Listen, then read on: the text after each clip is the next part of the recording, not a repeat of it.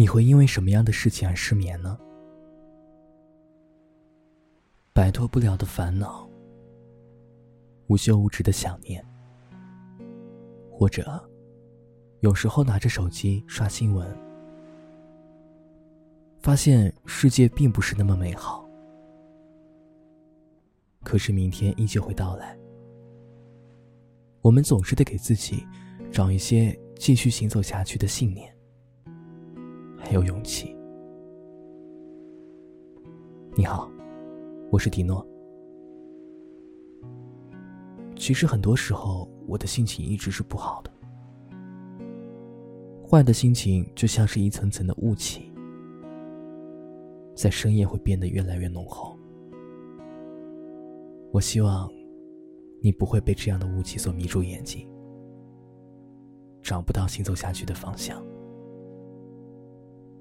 也许有时候，并不知道下一步的路程要去往哪里，也不知道现在这样的生活轨迹要延续多久，但是总得走下去。谢谢你，依然会在手机的另一端收听我的声音，也希望你从新的一天开始会越来越好。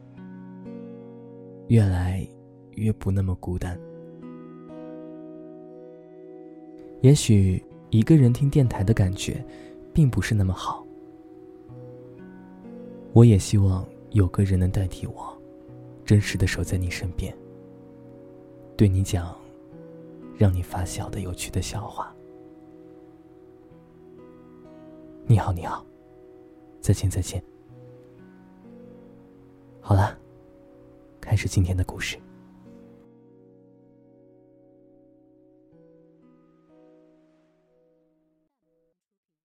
从前我会把雨伞一直装在背包里，后来就不会了，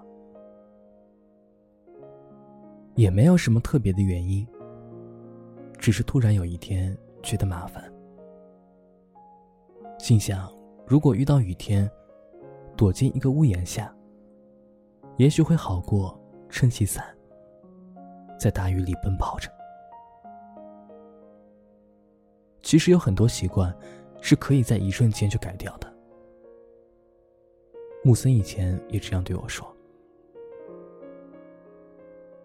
四年前的七月，我和木森满头大汗的蹲在解放碑旁边的人行道上，等着十点去坐重庆的最后几班地铁。那天觉得，一个小时的时间真的很漫长。重庆的夏天热得像一个大蒸笼。如果有一场倾盆大雨，我们也会躺在大雨里，淋个痛快。木森搬家的时候丢了很多东西，所有成双成对的，他全都打包扔进了垃圾箱。四年前，他和顾英分手了。前一个月，他走在路上，觉得眼前这座城市怎么看都不顺眼，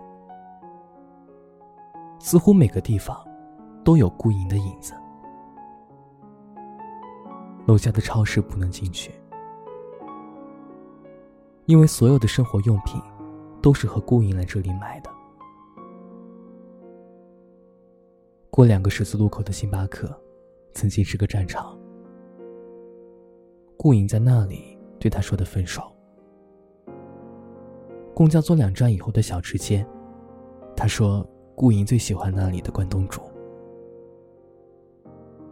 好像整座城市，每一个角落，都变成了木森的爱情的坟墓。于是干脆找个地方蹲着，不要动。也不要去任何地方。那个夏天，木森始终没有走出来。不是爱情有时候走不掉，而是有时候埋进爱情里的习惯，和曾经最习以为常的生活，一旦在一种生活里安逸久了，再出来，就会像个傻子一样举步维艰。很久之后，有一天，木森来咖啡店找我。我们被店里刚装修完的气味熏得够呛，两个人狼狈地逃出来，蹲在门口的人行道上喝着汽水。我想问他是怎么从四年前走出来的？是不是所有的习惯，只要因为时间久了，就会慢慢的消失？他沉默了一会儿，说：“这个不好说。比如有一天，他去楼下的超市买牙膏，当时仍然被困在那种低迷的情绪里。他只是突然想换一种从来没有用过的口味的牙膏，在那之后再去超市，就突然变好了。他好像……”不再会那么经常的想起孤影。也许有些习惯会被新的习惯所代替。如果被困在一些旧的时光里，不妨换一条路走，可能你会找到把伤口治好的药。